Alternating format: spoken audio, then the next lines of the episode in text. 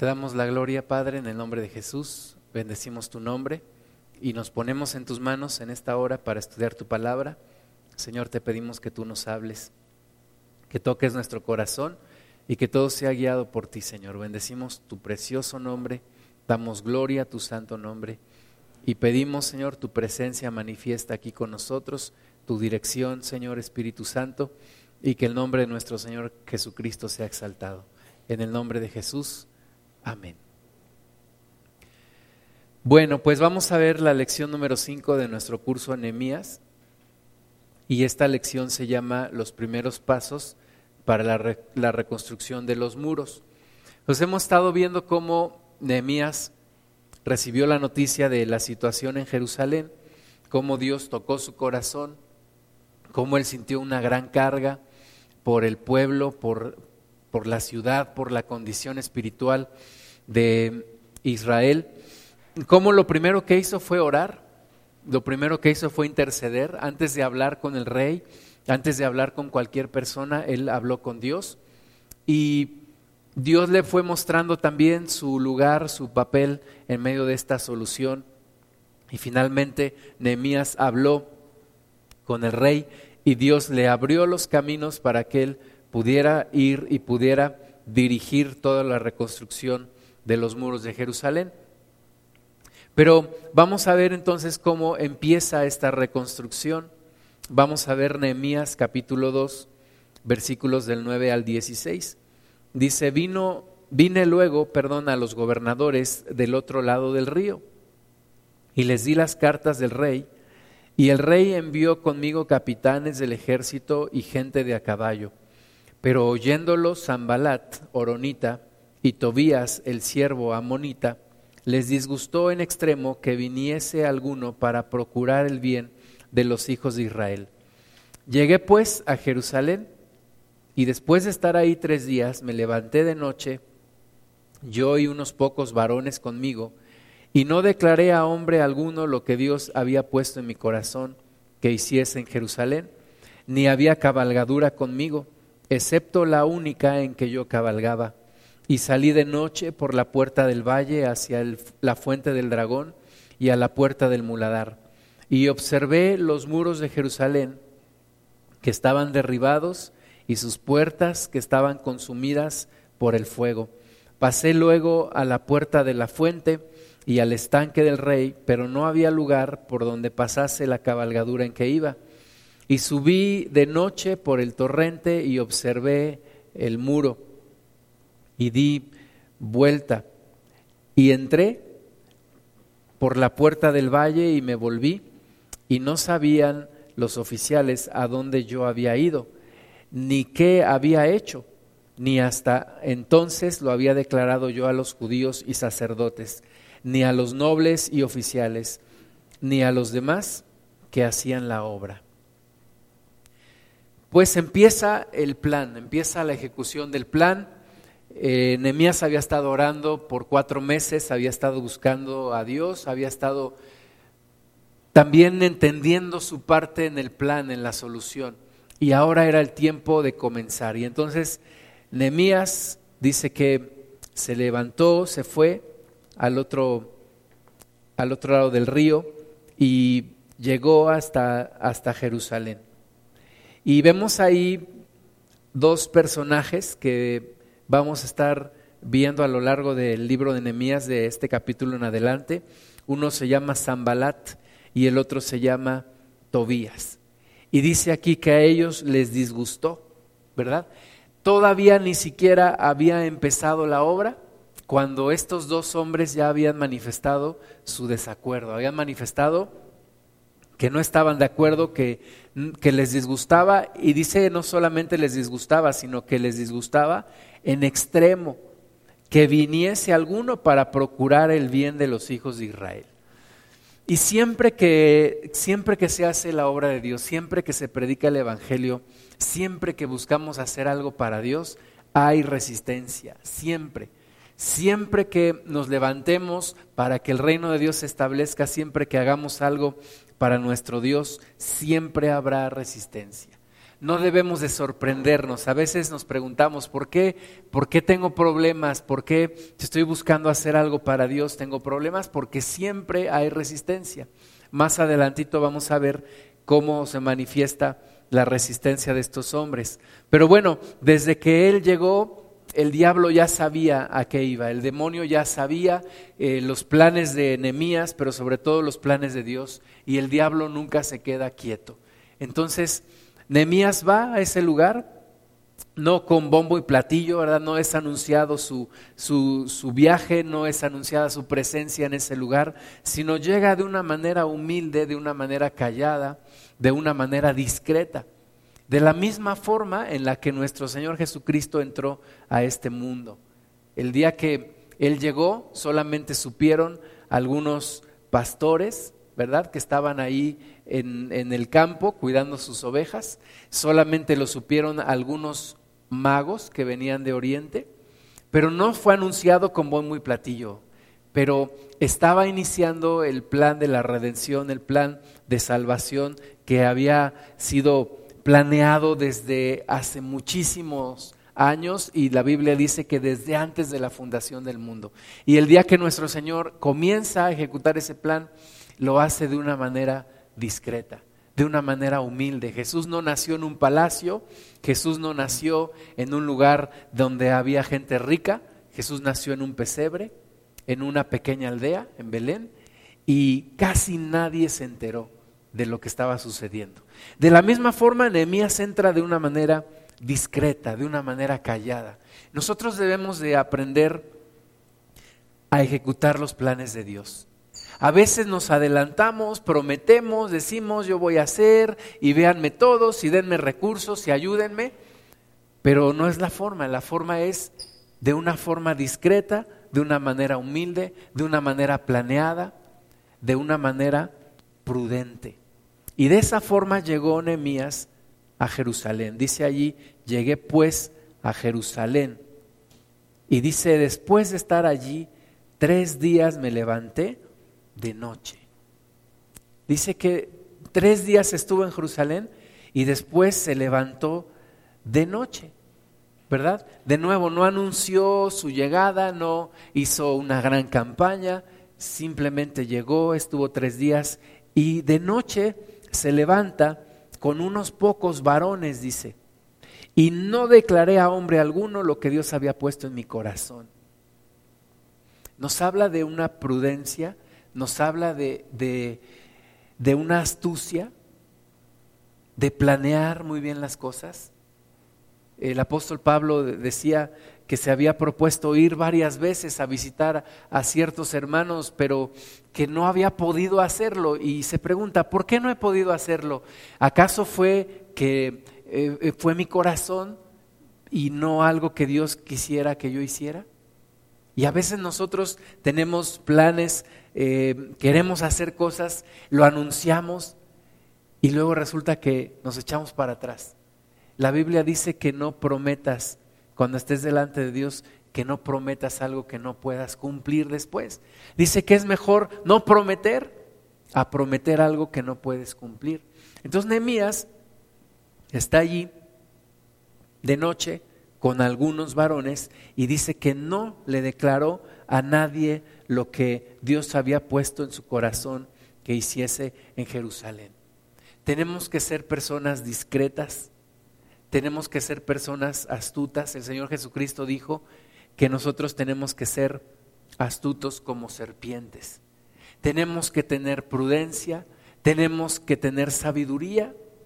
No podemos ser indiscretos, no podemos andar divulgando los planes, lo que vamos a hacer, de una manera a veces para tener protagonismo. Tenemos que aprender cómo es Dios, ¿verdad? Y leía un autor que, que dice que la noche que el Señor Jesucristo llegó a esta tierra, y hay un himno que se canta que se llama Noche de Paz, pero lo que este hombre dice es, no era la noche de paz, era, era el día de, era las tropas de Dios invadiendo este mundo. Pero todo empezó una noche de una manera muy tranquila y muy discreta. Es como el Señor Jesucristo dice, el reino de Dios es como una semilla de mostaza, que ciertamente es la semilla más pequeña, pero se siembra y llega a ser el árbol más grande y más frondoso. Así es el reino de Dios. Empieza con algo pequeño, empieza con algo que parece insignificante, empieza con algo muy discreto y va creciendo y va creciendo hasta que finalmente todos lo pueden ver. Pero no es al revés, no es que empezamos con algo muy grande, como a veces algunos comienzan con llamaradas de petate, ¿verdad? Yo quiero hacer esto, quiero hacer lo otro, y de repente ya ni siquiera vienen a la congregación. ¿Por qué? Porque empezaron con algo muy grande que no pudieron sostener. Pero si empiezas con algo pequeño, que va creciendo, que va creciendo todos los días, se va haciendo más grande cada vez y lo puede sustentar. Entonces Nehemías llegó a ese lugar, estuvo tres días y finalmente salió de noche. Dice, no declaré a hombre alguno lo que Dios había puesto en mi corazón, ni había cabalgadura conmigo, ¿verdad?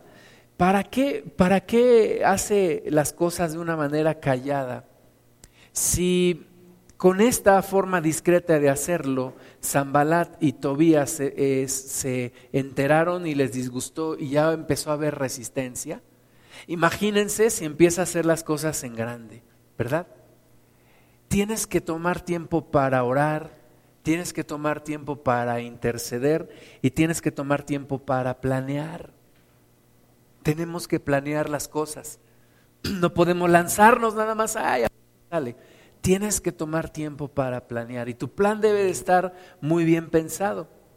Entonces Nehemías antes de hacer cualquier cosa fue a observar. Ahí dice las notas, número uno, observar las condiciones. Primero que tienes que hacer es observar. Tienes que conocer qué es, qué es lo que, a dónde te mandó Dios, pero tienes que observar, tienes que conocer Tienes que saber cómo está la situación. Aunque Nehemías ya había escuchado a aquellas personas que le habían dicho cómo estaba Jerusalén, él quiso ir con sus propios ojos verlo y observar cuál era la condición. Tienes que observar, tienes que hacer un plan, tienes que ser reflexivo tienes que conocer, ¿verdad? Cuando Dios mandó a, a, Moisés que sacar al pueblo de Egipto y después sabemos que Dios le permitió a Moisés ver la tierra, pero le dijo, tú no entrarás a ella porque tú le pegaste a la roca cuando yo te dije que le hablaras. Y dice también el Nuevo Testamento que la roca es Cristo. Entonces le pegó a la roca cuando tenía que hablarle. Y después Josué se encargó de meter al pueblo, pero antes de meterlo, eh, con Moisés mandaron espías que conocieran la tierra, que vieran la situación. Entonces vemos que es algo muy común en los planes de Dios el que primero sus siervos puedan ir y puedan conocer, puedan observar, ¿verdad? Jesús vivió 30 años en el anonimato, 30 años como cualquier persona, 30 años como cualquier hombre, en una pequeña aldea que era Nazaret. Nació en Belén, pero creció en Nazaret. Y 30 años estuvo observando, aprendiendo, conociendo, conociendo a la humanidad, reconociendo también el plan que el Padre tenía para él. 30 años para ejecutar un plan en tres años. Eso nos habla de la importancia de la planeación, de la importancia de la comunión con Dios, la importancia de la intercesión, la importancia de ser reflexivos en 30 años y, después se ejecuta un plan en tres años. Tres años es la décima parte de los 30 años que vivió en el anonimato. Y Nemías de la misma forma va, investiga.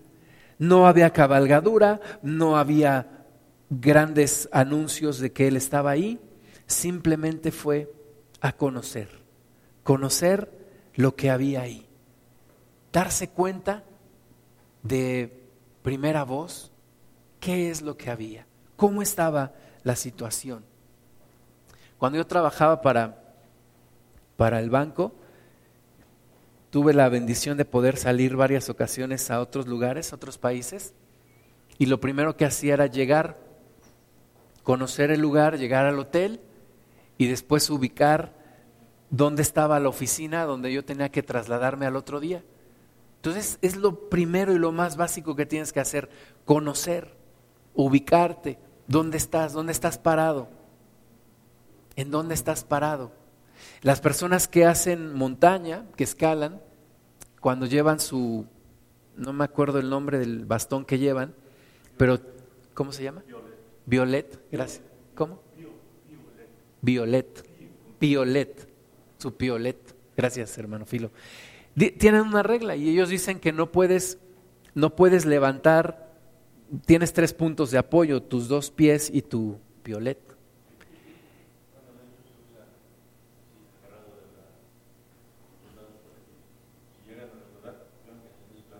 Muy bien. Y su regla es que no pueden, no pueden dejar de tener dos puntos de apoyo al mismo tiempo. Tienes que saber dónde estás parado. Dos puntos de apoyo. Conocer el terreno. Saber dónde estás parado. Un día Miguel López me decía, tienes que saber en dónde estás parado. Tienes que saber en qué Dios confías. Porque si no, te puedes caer. Entonces, tienes que tomar riesgos medidos, tienes que, obviamente cuando Dios te dice que avances, tienes que estar seguro que es Dios el que te está diciendo. Y tienes que saber en qué terreno estás pisando. Entonces, Nehemías nos enseña, nosotros en, nuestra cultura latina muchas veces nos aventamos ahí como el borras, como decimos, ¿no? Aviéntate como el borras y a ver qué sale. Y como dicen, a la viva México. Y ahí te metes al, a la avenida y cierra los ojos y tú métete a ver qué pasa. Pero la Biblia no nos enseña eso, la Biblia nos enseña que hay que observar, hay que planear, hay que orar, hay que reflexionar, hay que hacer un plan. Tenemos, dice el Señor Jesucristo, ¿quién de ustedes si fuera contra uno un rey a una guerra, no primero se pone a ver si le puede resistir? ¿Cuántos vienen contra nosotros? ¿Cuántos somos nosotros? ¿Cómo le vamos a hacer? O si quieres edificar una torre, dice el Señor Jesús, primero te pones a planear cuánto te va a llevar y si tienes lo suficiente. Entonces, lo primero es observar. Dice, también salí de noche por la puerta del valle hacia la fuente del dragón y a la puerta del muladar. Y observé los muros de Jerusalén que estaban derribados y sus puertas que estaban consumidas por el fuego observar las condiciones, cómo está la situación. El Señor Jesucristo a los 12 años fue encontrado en medio del templo, escuchando a los sacerdotes, preguntándoles, ¿verdad? La Biblia no dice que estaba enseñándoles, la Biblia dice que estaba preguntando, que estaba escuchando, estaba conociendo la condición. Y de la misma forma que Nehemías paseó por ese muro derribado, puertas quemadas, y veía y veía, el Señor Jesús observaba y observaba y observaba y escuchaba y conocía nuestra naturaleza y nuestra condición como humanidad.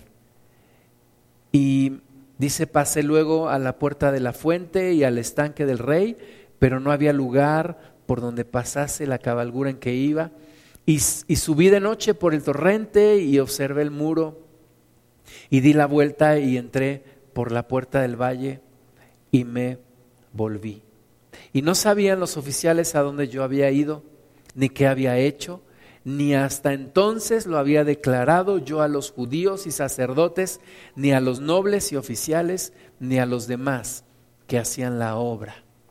Una cosa es orar lejos del lugar a donde Dios te va a mandar. Y otra cosa es estar en el lugar y darte cuenta de lo que realmente se vive allí. Y entonces tienes que volver a orar y tienes que aterrizar tu plan. Tienes que aterrizar tu plan. Eh, hay grandes instituciones que los ejecutivos, flamantes ejecutivos, planean desde su escritorio Y se hacen planes sobre cómo vender un producto, sobre cómo entrar a un mercado, pero se hacen desde el escritorio. Y los planes no se pueden hacer desde el escritorio. Tienes que ir y conocer cómo están las cosas. Tienes que darte cuenta cómo está la situación. Y es lo que estaba haciendo Nehemías. Estaba observando, observando, observando. Nosotros tenemos que ser observadores. ¿Qué es lo que se mueve en este lugar? ¿Qué tipo de, qué tipo de espíritus se mueven? ¿Cómo es la gente? ¿Qué les gusta? ¿Qué les apasiona? ¿Qué es lo que no les gusta? ¿Cómo puedo llegar yo a esas personas y predicarles el Evangelio? Tenemos que ser observadores. Decía un predicador, a veces tenemos respuestas sobre preguntas que la gente no está haciendo. Y damos las respuestas, pero la gente no le interesa porque son respuestas a preguntas que los demás no se están haciendo. ¿Qué tienes que hacer? Primero escuchar a las personas y ver qué preguntas están haciéndose y entonces llevarle las respuestas. Dice la Biblia que Pablo, mientras estaba en Atenas, estaba esperando a los demás y dice que estaba paseando por Atenas y estaba viendo todo lo que había y dice que su corazón se enardecía de ver toda la idolatría que había en ese lugar. Pero lo primero que hizo fue observar, observar. Observó, observó, oró, hasta que finalmente se levantó y les dijo, varones atenienses, en todo observo que son ustedes muy religiosos. Y he observado que tienen un lugar, un altar levantado al Dios no conocido. A ese Dios no conocido es al que yo les vengo a predicar. ¿Te das cuenta? Primero ve la situación, primero observa y después deja que Dios le hable a su corazón y con toda la efervescencia que él, que él trae adentro, empieza a predicar el Evangelio. Entonces tenemos que ser personas observadoras. ¿Cómo le llego a esta persona? ¿Cómo le predico el Evangelio a esta persona? ¿Qué le interesa? Ah, pues mira, esta persona me empieza a hablar que tiene una enfermedad, le empiezo a predicar de un Dios que sana. Esta persona me empieza a hablar que, que le gusta mucho leer. Ah, pues mira, le presento al Dios que es la verdad y la vida. Dependiendo de cómo está la situación, debe de ser el plan. Y debo de tener la suficiente comunión con Dios para permitirle en mi corazón armar ese plan. Nemías estuvo observando las condiciones, los lugares rotos, los muros, las puertas quemadas. Y era una situación incómoda, ¿verdad? Porque todo lo que él veía no era nada agradable, pero era lo primero que tenía que hacer, observar, observar cuál es la realidad. Y nosotros tenemos que observar cuál es nuestra realidad.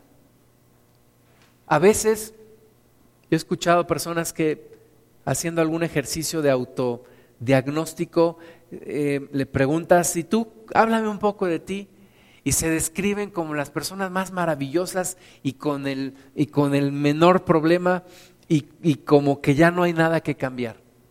Y eso es algo que nos falta a nosotros, hacer un buen autodiagnóstico. ¿Cómo está tu vida espiritual? ¿Cómo está tu condición? ¿Cómo están tus muros? ¿Cómo está tu vida? ¿Cómo está tu condición espiritual? ¿Cómo está tu corazón? ¿Cómo está tu alma?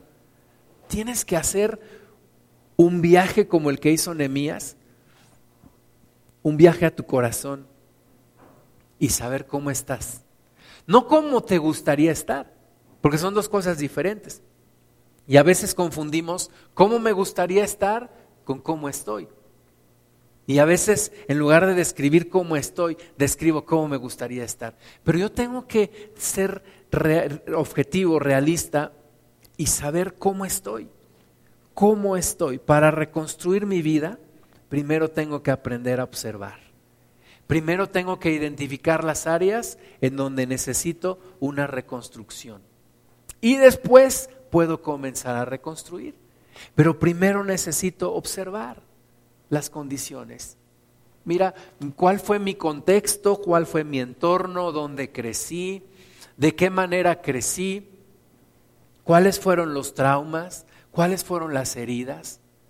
¿Cuáles fueron los principales pecados? ¿Dónde fui cautivado? Todo eso tengo que conocerlo acerca de mí. ¿Para qué?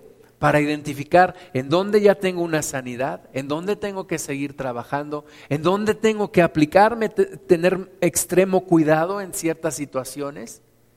Pero lo primero es conocerme, conocerme. Yo desde que entendí que para recibir la sanidad de Dios necesitaba conocerme, pongo especial atención en analizarme. Y antes de analizar a otra persona, me analizo a mí. Oye, ¿por qué ante ciertas situaciones me pongo ansioso?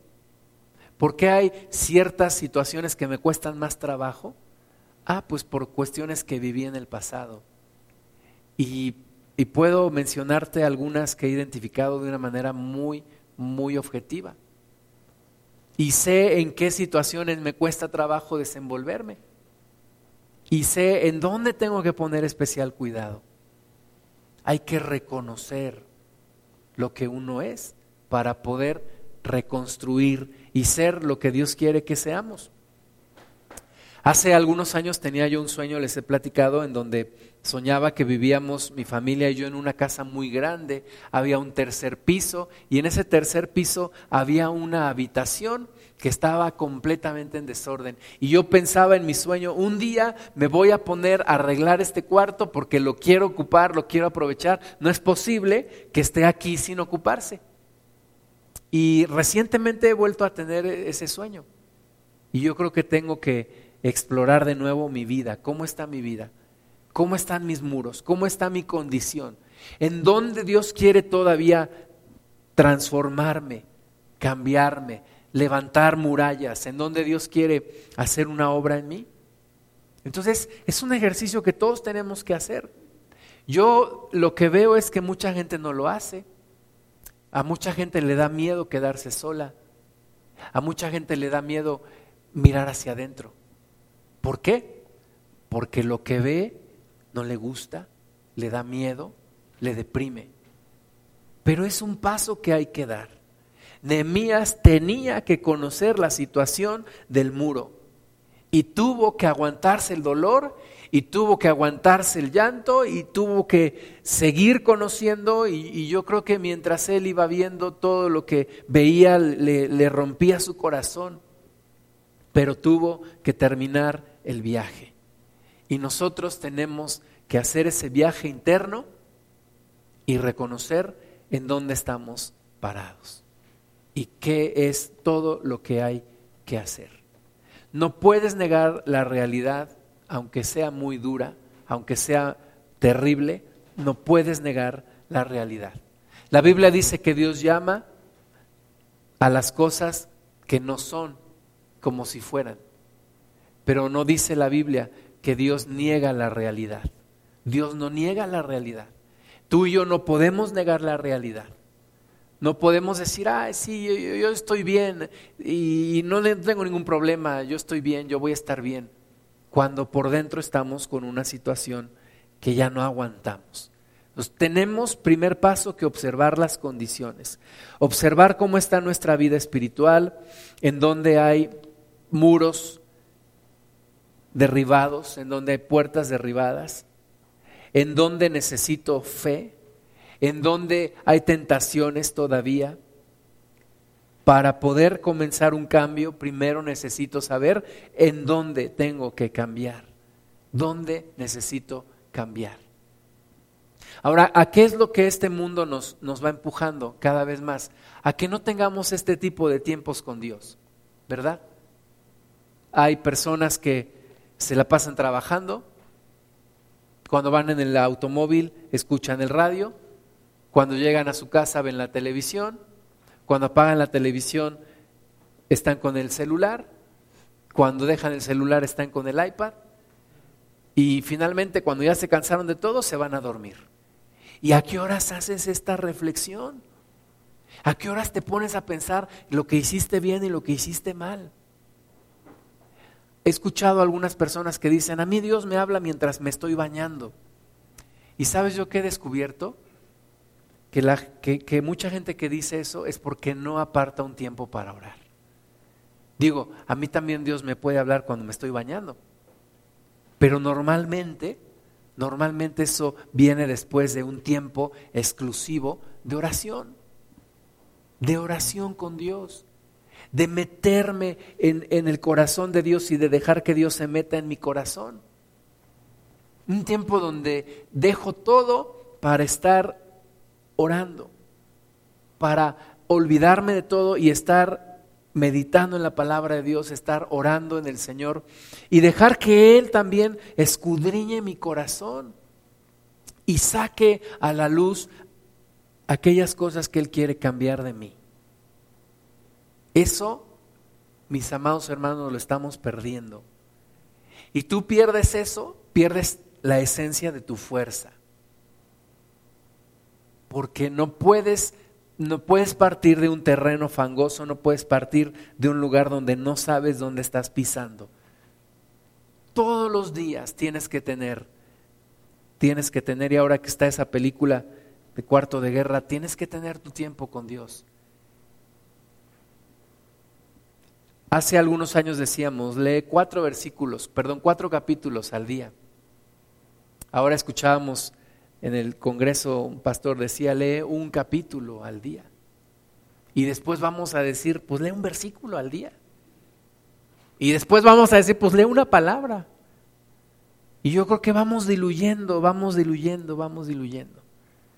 Tenemos que hacernos el tiempo para orar, para observar, para reflexionar, para meditar en la palabra de Dios y aceptar lo que vemos. El tiempo de observación es difícil.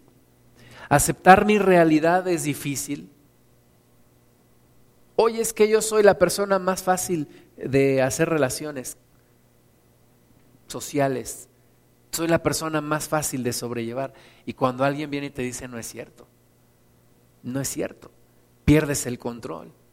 Te gusta manipular, te gusta tener el poder. Te gusta tener el centro de atención. Y entonces cuando la gente me empieza a decir eso, normalmente lo que hago yo es negarlo, no es cierto, eso me dices porque me tienes envidia, eso me dices porque te caigo mal, eso me dices porque yo soy mejor que tú. Pero cuando te echas un clavado en tu interior y te das cuenta que es cierto, es difícil aceptarlo. Y es de hombres y de mujeres aceptarlo. Y es un punto de madurez bien especial el decir con oportunidad quién soy yo. ¿Cuáles son mis áreas de oportunidad? ¿Cuáles son mis fortalezas? ¿Cuáles son mis debilidades? Es un punto de madurez bien, bien especial.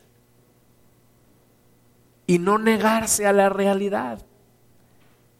No tirarse a la depresión, sino empezar a construir a partir de allí, a partir de allí.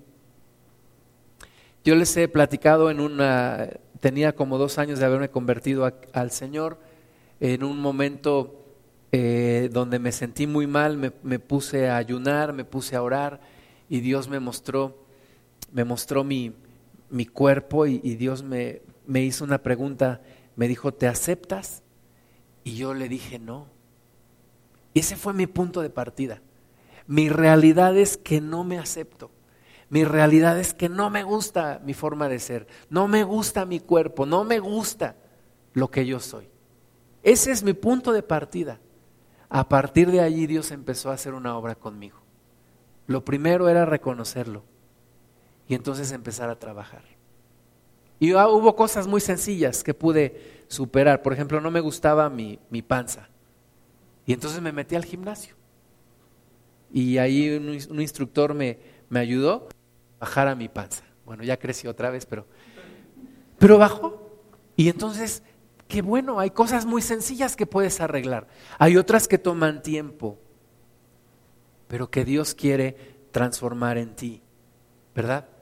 Algunos recomiendan eh, los, los, como le llaman los gringos, los quick wins las cosas que son rápidas y puedes ver una, un resultado rápido. Enfócate a esas, dicen algunos. Hay otras que van a tardar más. No dejes de hacerlas porque son también importantes. Entonces, es difícil el tiempo de observación, pero el tiempo de observación es necesario para traer un cambio. Traer un cambio.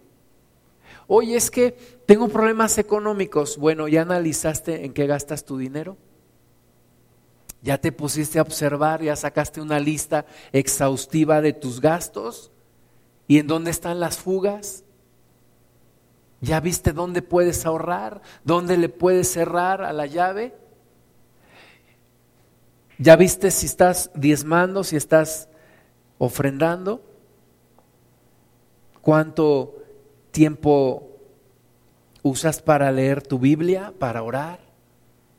Es que me siento vacío y siempre estoy afanado y, y, me deprimo muy fácilmente. Bueno, ¿cuánto tiempo usas para orar?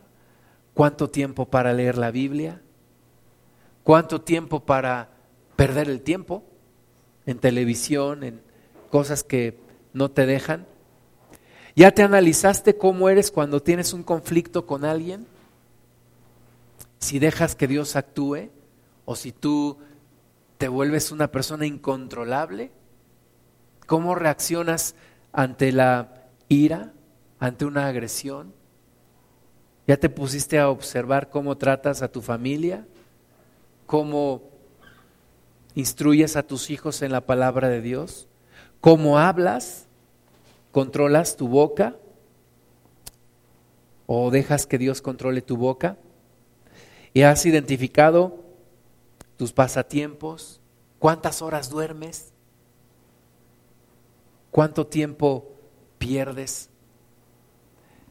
Había un, un hombre, fundador de, de, una, o más bien una persona que Dios, que Dios tomó y trajo un avivamiento en Inglaterra, es John Wesley, y él después dijeron que era el padre del metodismo. Pero él tenía una regla y él decía, divide tu día en tres, en tres partes. 24 horas que tiene el día, divídelo en tres partes. Te quedan tres partes de ocho horas. Y él decía, la primera parte, ocho horas, dedícala al descanso. Al descanso. Otra parte, dedícala al estudio y a la comunión con Dios. Y otra parte, dedícala a trabajar y a desplazarte. Y esa era su regla. Esa era su regla. Y él decía, si yo quiero ser predicador, yo tengo que leer más que los demás. Yo tengo que orar más que los demás. Yo tengo que conocer la Biblia más que los demás. Tenemos que ser ordenados. Pero el orden viene de conocer el desorden. ¿En dónde se me está fugando el tiempo? ¿Por qué siempre estoy corriendo de un lado para otro y siento que no avanzo? estoy muy disperso. Tienes que observar. Observa tus hábitos, observa tu vida. Algunos maestros tienen la costumbre de grabar sus clases. Te grabas tu clase y después te, te ves y te analizas. Yo de repente cuando tengo duda, ¿qué estoy predicando, Dios? ¿Estoy predicando bien o estoy predicando mal? Me pongo, un, me pongo una grabación y me pongo a escucharme. Lo primero es observar cómo estoy. ¿Qué estoy haciendo bien? ¿Qué estoy haciendo mal? Ahora, hace unos días tuve una junta de retroalimentación con mi jefe. Me puso un esquema muy, muy sencillo, que se me hace muy práctico, y con algunas preguntas. La primera pregunta era, ¿qué cosas debo seguir haciendo? La segunda, ¿qué cosas debo de dejar de hacer? qué cosas debo seguir haciendo, qué cosas debo dejar de hacer. Tercera, qué cosas debo de iniciar que no estoy haciendo, cuáles debo de iniciar. Entonces, todo eso viene de la observación y de una comunión y donde Dios te muestra tu vida tal cual es, tal cual está. Es como si tuvieras la capacidad de salirte y observar tu vida. ¿Ayudan los viajes? ¿Ayudan los viajes a la sierra? cuando te, sales de tu rutina y te, y te ves, a mí me pasa cuando vamos a la sierra, me salgo de mi rutina y me veo. Me veo cómo estoy en mi familia, cómo estoy en mi trabajo, cómo estoy con mis hermanos. Es observación. Pero hay gente que no ve nada. Hay gente que, que cierra los ojos y sigue adelante. Pero en Cristo tienes que ser observador. Tienes que observar. Tienes que planear. Tenía una, un maestro que decía, planea despacio y ejecuta rápido. Tómate todo el tiempo que necesites para planear y luego ejecuta lo que ya planeaste. Segunda parte del, del estudio de hoy. Nemías fue un hombre que pudo motivar a otros para seguir su ejemplo. Y nosotros tenemos que ser personas que saben motivar a los demás, que saben transmitir una motivación que tú ya tienes en tu interior. Porque si tú no estás convencido en tu interior, entonces no podrás convencer a los demás. Y lo que vas a reproducir es duda, lo que vas a reproducir es negligencia, doble ánimo o desánimo. Nehemías 2 del 17 al 20, les dije pues, vosotros veis el mal en que estamos, que Jerusalén está desierta y sus puertas consumidas por el fuego venid y edifiquemos el muro de Jerusalén y no estemos más en oprobio. Entonces les declaré como la mano de mi Dios había sido buena sobre mí y asimismo las palabras que el rey me había dicho y dijeron, levantémonos y edifiquemos. Así esforzaron sus manos para bien. ¿Cómo puedes transmitir la seguridad de, lo que, lo que Dios quiere que hagas cuando tú estás seguro, cuando ya oraste, cuando ya estuviste en intercesión, cuando ya conociste el lugar, cuando ya planeaste, volviste a repasar tu plan, lo modificaste y ahora sí estás seguro? ¿Qué es lo que tengo que hacer? ¿Qué es lo que Dios me quiere hacer que yo haga? Y entonces lo empiezo a comunicar a los demás. Y esa es la forma en la cual va a crecer el reino de Dios. Si nosotros dependemos de una o dos personas que hagan esto, el reino de Dios va a crecer muy lento. Y yo le pido al Señor que cada uno de nosotros seamos un agente de cambio, un motivador, una persona que pueda transmitir su pasión por Dios a otras personas. Y entonces la reproducción va a ser exponencial. Y de, y de 30 pasamos a 60 de una manera muy rápida y de 60 pasamos a 120 de una manera muy rápida y de 120 a 240 y así se va multiplicando. ¿Cuándo? Cuando somos capaces de contagiar, de impulsar, de transmitir todo eso que nosotros hemos recibido. Pero si no somos capaces de, nuestra vida tiene que ser algo deseable para los demás. Y, oye, ¿cómo esa persona me gusta? ¿Cómo, ¿Cómo es su familia? Esa persona me gusta cómo es de trabajadora. Me llama la atención su, su atención al detalle. Me llama la atención su búsqueda de la excelencia. Y entonces, ¿qué hace? Te empieza a traer gente. Y entonces te empiezas a rodear de gente que te quiere preguntar, ¿cómo le haces? ¿Cómo le haces para, para ser así? Y yo quiero también ser así. Pero si dices, no, esa persona es floja, es fodonga, mal hablada, mal vestida, grosera, pedante, arrogante, pues por supuesto que nadie se va a querer acercar a ella. Pero cuando tu modelo de vida es todo lo que Dios quiere que seas, la gente va a acercarse a ti. La gente quería estar con Jesús. La gente le gustaba. Apenas amanecía y lo buscaban. Y todavía estaba anocheciendo y, la gente lo seguía buscando. Y, de repente el Señor Jesús se apartaba para algún lugar y a orar y, y se corría la voz. ¿Qué creen? Que ya lo vi, está allá y todo mundo iba con él. Le gustaba a la gente estar con él. Pregunta, ¿A la gente le gusta estar contigo? ¿Le gusta escuchar tus pláticas?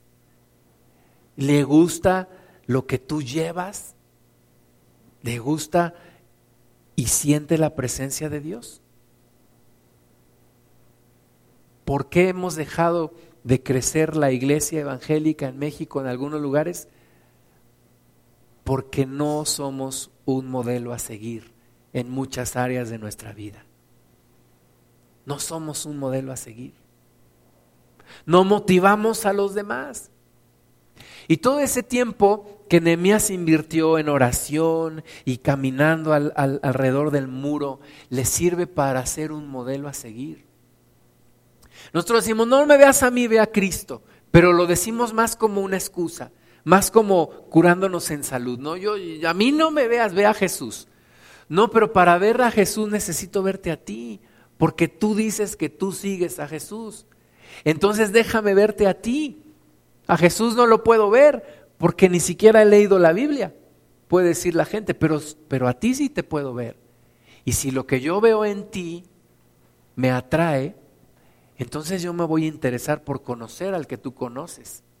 Pero si lo que yo veo en ti me desagrada, entonces ni para qué le invierto tiempo en conocer al que tú dices que conoces. Nemías invirtió tiempo en oración, en observación, en reflexión y se convirtió en un modelo a seguir. Y cuando le dice a los demás, miren, es, es real, es, una, es verdad, el muro está derribado, las puertas están quemadas, pero vamos, edifiquemos el muro, lo podemos hacer. Y entonces les empieza a hablar, miren, les voy a platicar lo que Dios ha hecho en mi vida. Yo era el copero del rey. Y empieza a platicarle su testimonio. Y estoy aquí y dejé una vida de comodidad y estoy aquí con ustedes porque creo que es posible, porque Dios está con nosotros y lo vamos a lograr. Y entonces la gente le dice, pues adelante, vamos, lo vamos a hacer, vamos a hacerlo. Dice que así esforzaron sus manos para bien. Es cuando tú le dices a los demás, mira, sí se puede, tu matrimonio puede cambiar, tu vida puede ser diferente. Mira, Dios es poderoso. Te voy a platicar de lo que Dios ha hecho en mí. Y empiezas a compartir y empiezas a jalar a la gente. Y te empiezas a reproducir. A reproducir. Y eso es algo que nos hace falta. Reproducirnos. Porque, como alguien dijo, enseñamos lo que sabemos, pero reproducimos lo que somos. Y tenemos, tiene que haber en nosotros un evangelio real, una presencia real de Dios para que podamos reproducir eso. Entonces Nehemías les, les dijo, miren, la obra no es sencilla. No los engañó, no les dijo, miren, no se preocupen, es una bardita la que vamos a levantar. No, les, les dijo, sí es cierto, el muro de Jerusalén está derribado, tenemos un gran trabajo por delante, pero Dios está con nosotros. Y es lo más importante. Marcos 10, 21 dice que Jesús, mirando a aquel joven rico, le amó y le dijo, una cosa te falta, anda, vende todo lo que tienes y dalo a los pobres y tendrás tesoro en el cielo y ven, sígueme tomando, una, tomando tu cruz. Una vez que tú observas tu vida y dices, esto está de la cachetada, esto está muy mal. Mi vida necesita un gran cambio. Y entonces dices, es una obra eh, monumental la que me tengo por delante y tengo que arreglar tantas cosas y, y no sé si lo voy a lograr y hay un precio a pagar. El precio a pagar es tu vida, toda tu vida. Porque nosotros queremos ver a Dios como cuando en la religión, ¿no? Mira, ve a misa de ocho, ah, porque el sacerdote además nada más se tarda media hora, y ya tienes todo el día. Te vas al fútbol, te vas al cine, te vas a emborrachar, y toda la semana haz lo que quieras. Nada más no faltes domingo a las ocho de la noche, a las 8 de la mañana, o también hay en la noche, ¿no? Por si ya se te pasó. Ve a misa de nueve de la noche o misa de ocho. Y entonces queremos tener a Dios como ese, ese ídolo, aquí te estás, aquí te pongo, aquí te me estás, y yo cuando te necesite aquí te busco. ¿Verdad? Y esa es nuestra forma de pensar acerca de Dios. Eh, Dios es alguien que puedo recurrir a Él cuando tenga problemas y ahí va a estar. Pero ¿qué es lo que Jesucristo dice? El precio a pagar es tu vida. Toda tu vida. Dice, vende todo lo que tienes, regálalo a los pobres y sígueme. No, pues ahí, el, ahí es donde la puerca torció el rabo, ¿no? No, pues ¿cómo crees, Jesús? ¿Cómo crees que voy a vender todo lo que tengo para seguirte? Y el hombre se agachó y se regresó por el mismo camino que había llegado. Y la iglesia quiere tener comodidad, quiere que no le quite mucho tiempo. Mira, siempre y cuando no me quite mucho tiempo, siempre y cuando no me incomode, siempre y cuando me pueda tener mi tiempo para hacer lo que yo quiera. Y el evangelio que estamos predicando es un evangelio de comodidad, cuando el evangelio nunca ha sido una cuestión de comodidad. Nunca ha sido cómodo seguir a Cristo y no será cómodo seguirle. Entonces, el muro está derribado, las puertas están quemadas, si queremos hacerlo, ¿cuál es el precio? Tu vida, tu compromiso. Y en, esta, en esta reedificación a lo mejor pierdes tu vida. ¿Estás dispuesto a hacerlo? Como aquellos que dicen, sí, queremos un cambio. ¿Cuándo? Mañana. Ya mañana. Sí, hay que seguir a Cristo, sí. ¿Cuándo? Después. Sí, hay que comprometernos con el Señor. ¿Cuándo? Algún día.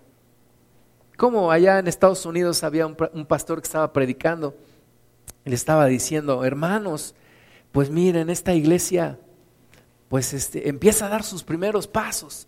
Y había un recién convertido ahí, un hermanito que le, quería dar ánimo al pastor, decía, amén, aleluya. Entonces el pastor ah, se sentía mejor, ¿verdad? Y dice, hermanos, pues esta iglesia eh, sí ya empezó a dar sus primeros pasos, pero empieza a caminar, hermanos. Y el hermanito, amén, aleluya, gloria a Dios, sí. Y el pastor se agarraba más ánimos. Sí, hermanos, pues esta iglesia empieza a caminar, empieza a caminar, pero podría volar. Y el hermanito, a ver, sí, gloria a Dios. Y el pastor le agarraba más confianza y decía, hermanos, con sus diezmos esta iglesia podría volar. Y el hermanito, chale, entonces nada más que camine. ¿Verdad? Cuando vemos el precio, decimos no no me gusta, no me convence. Y el precio es todo, todo. Tenemos que quitarnos la idea de que Cristo es un hobby, un pasatiempo, un día a la semana, dos horas a la semana. Tenemos que quitarnos esa idea. Un discípulo debe entender que hay un precio a pagar hay un precio a pagar. Quiero bajar de peso, estoy dispuesto a hacerlo todo, lo que sea. Ah, pues nada más haz dos cosas. Deja de comer y haz ejercicio. No, todo menos eso. Que me den unas pastillas, que me saquen la grasa y hagan manteca con ella, ¿verdad? Que todo lo que sea, menos esas dos cosas. Oye, quiero ser un varón de Dios. Oh, pues nada más necesitas orar y leer la Biblia. No, no tengo tiempo. Entonces, no estás dispuesto a pagar el precio. Nehemías le, le, pudo transmitir esta idea poderosa a los demás porque él ya había pagado el precio. Él dijo, ¿saben qué, mis estimados? Yo era copero del rey yo no tenía ninguna necesidad de estar aquí con ustedes. Yo con el rey yo como de lo mejor, estoy seguro, mi trabajo está asegurado, tengo mi afore, tengo mi pensión, tengo todo asegurado. ¿Qué creen? Que lo dejé todo para venir aquí con ustedes y que entre todos levantemos esta gran muralla. ¿Cómo ven? ¿Le entran? Y es cuando dices, oye, pues si este lo dejó, pues como que me inspira, ¿no? Si Cristo lo dejó todo para venir a rescatarme, como que yo por qué no habría de dejarlo todo. Yo por qué tendría que pichicatearle al Señor ahí, esto sí, esto no. Y hay una oposición del diablo. Hablamos de Zambalat y de Tobías. Dice que cuando lo oyeron Zambalat, Oronita y Tobías el siervo amonita y Gesem, un tercero, el árabe, hicieron escarnio de nosotros y nos despreciaron diciendo, ¿qué es esto que hacéis vosotros? ¿Os rebeláis contra el rey? Y en respuesta les dije, el Dios de los cielos, Él nos prosperará y nosotros sus siervos nos levantaremos y edificaremos, porque vosotros no tenéis parte ni derecho ni memoria en Jerusalén. Hay oposición siempre, hay oposición. Cuando te convertiste a Cristo, yo no sé si te pasó, alguien te dijo, te doy tres meses, te doy tres meses, en tres meses vas a regresar a lo que tú eras. Escuché el testimonio de los hermanos Hermosillo y de Álvaro López, músicos de Luis Miguel. Y los tres en desbandada eran músicos de Luis Miguel. Y, le dicen, ¿sabes qué? Te dejamos.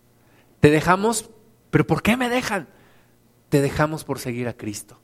Y les dijo, les tronó los dedos, en tres años los tengo de regreso. En tres años van a regresar. Pasaron los tres años, no regresaron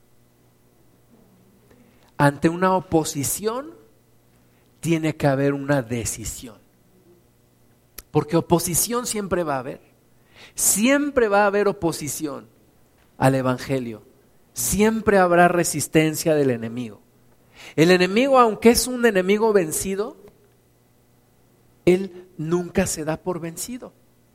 Aunque sabemos que ya Cristo lo derrotó en la cruz, él no va a dejar de pelear. Y nosotros tenemos que tener la decisión para vencerlo. Va a haber oposición, va a haber faramaya, va a haber intimidación. La Biblia dice en Apocalipsis que el Señor le habló a una de las congregaciones y les dijo, eh, algunos de ustedes los van a meter a la cárcel. Sigan adelante. Hay intimidación, el diablo nos intimida. Zambalat, Tobías y, y Gesem hicieron escarnio ¿Qué es escarnio? Se burlaban de ellos. Ah, sí, sí, su bardita que van a levantar. Va a venir un viento y la va a tirar. Ustedes no pueden ni levantar una barda con plastilina. Ustedes no pueden hacer nada. Son unos inútiles. Se empezaron a burlar de ellos. Los empezaron a intimidar. ¿Y qué hicieron? ¿Qué hizo Nehemías? Nehemías dijo, el Dios de los cielos él nos prosperará, ¿verdad? Él no puso su argumento en Él. No dijo, no, están equivocados, nosotros lo vamos. No, no, no, no, no. El Dios de los cielos es el que tiene esta idea, de Él es esta obra, y nosotros somos sus siervos y nos levantaremos y edificaremos. Que les quede claro, esto no es una idea de una persona, es una idea de Dios. Y Dios está con nosotros. Y a ver, métete con Él. Dios está con nosotros y nosotros, sus siervos, nos levantaremos y edificaremos. Porque vosotros no tenéis parte ni derecho ni memoria en Jerusalén. Ustedes no tienen ni parte ni suerte en esta obra, así que ahuequen el ala. Sáquense de aquí, en el nombre de Jesús. Y es lo que tenemos que decirle al demonio. Tú no tienes ni parte, ni derecho, ni memoria en la obra de Dios. Y te me vas en el nombre de Jesús. Pero tenemos que estar decididos. En la semana me encontré a una, a una alumna, fue mi alumna hace algunos años, y le pregunté, oye, ¿tú cómo viste esta, esta cuestión de lo, del, de lo del Día de Muertos? Y en tres minutos me dijo, mira, el primer año no tuve problema porque lo vi como una cuestión meramente histórica. lo que me dejaron hacer. Pero el segundo año que ya me empezaron a poner a, hacer ofrendas, les dije, ¿saben que Yo no puedo participar de esto, porque aunque para ustedes sea nada más cultural, entre comillas, para mí es una cuestión espiritual. Entonces ella dice, hablé con mis padres, les dije, ¿saben qué? Voy a hacer una carta, yo no voy a participar de esto, me puede afectar en mi calificación, ¿están de acuerdo? Estamos de acuerdo. Hablé con mis profesores y les dije, ¿saben qué? Aquí están mis razones, yo no puedo participar de esto, estoy consciente que a lo mejor me afecta mi calificación.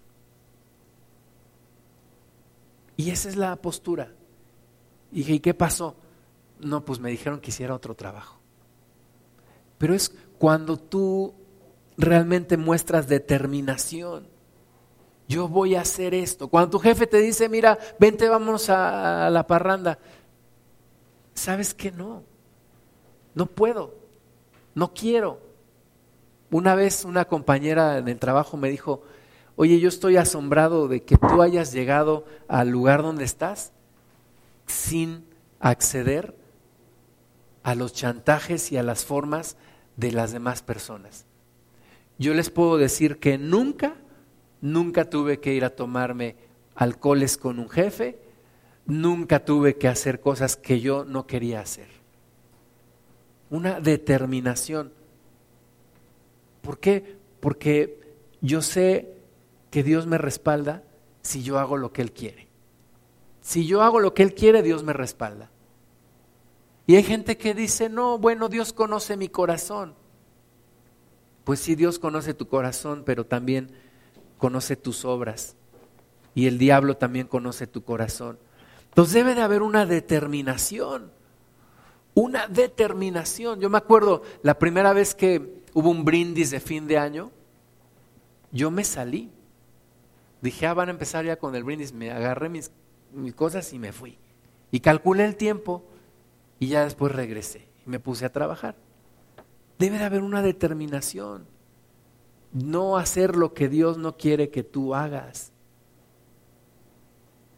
Nehemías dijo, yo sé lo que tengo que hacer, cómo lo tengo que hacer y cuándo lo voy a hacer. Y tú ni me intimidas ni me vas a decir lo que yo debo de hacer. ¿Qué te da esa seguridad? Tus tiempos de oración. ¿Qué te da esa confianza? Tus tiempos de oración, tus tiempos de observación. Nehemías tenía un plan y lo iba a llevar a cabo. Entonces, nosotros tenemos muchas cosas que hacer, muchas cosas por delante. Cuando hemos desayunado con el hermano Wayne, repetidas ocasiones llega y nos dice, hay tantas cosas que hacer para el reino de Dios. Hay tantas cosas que hacer. Y nosotros decimos, pues yo no veo qué cosas haya que hacer. No, pues tienes que observar, tienes que orar, tienes que ser sensible. ¿Y cuál es la parte que Dios quiere que yo haga? Dentro de todas las cosas que hay que hacer en el reino de Dios, ¿cuál es la que Dios quiere que yo me enfoque? ¿A dónde Dios quiere que yo me enfoque? Nehemías tuvo claro el plan. El plan es levantar la muralla espiritual. Vamos a levantarla. Eso es lo que Dios quiere.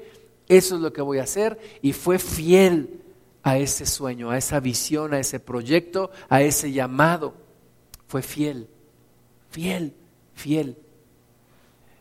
Yo en una ocasión estaba, teníamos aquí en Pachuca como, como tres años yo me acuerdo en ese entonces, sin, sin darme cuenta, en ese entonces tuve como un año sabático, porque nada más daba clases tres horas a la semana y ese era todo mi trabajo secular. Así estuve como por un año. Después fueron seis, después fueron nueve. Y me acuerdo que salía de mi clase a la una de la tarde y me iba a nadar. Y entonces me acuerdo una vez estaba ahí nadando. Y yo decía, Dios, tú me, tú me vas a dar algo más grande. Y yo le decía al Señor, yo quiero irme a otro país y servirte en otro país. Y yo creo que Dios me decía, sí, sí, sí. Y ahora, ahora estoy convencido y ahora mi oración es déjanos arraigarnos aquí. Déjanos arraigarnos aquí. Porque también es algo que he observado. Los pastores que se arraigan a un lugar son los ministerios que más crecen. No los que están un poquito aquí, otro allá, otro allá, otro allá. Los ministerios que más se arraigan en un lugar, que más se enfocan, son los que más crecen. Entonces, yo estoy convencido que cada uno de nosotros tiene que preguntarle al Señor, ¿cuál es la obra que quieres que haga? Y enfocarme en ella. Y no dispersar mi atención. Vamos a orar. Señor, te damos la gloria, te damos gracias en esta mañana, Señor.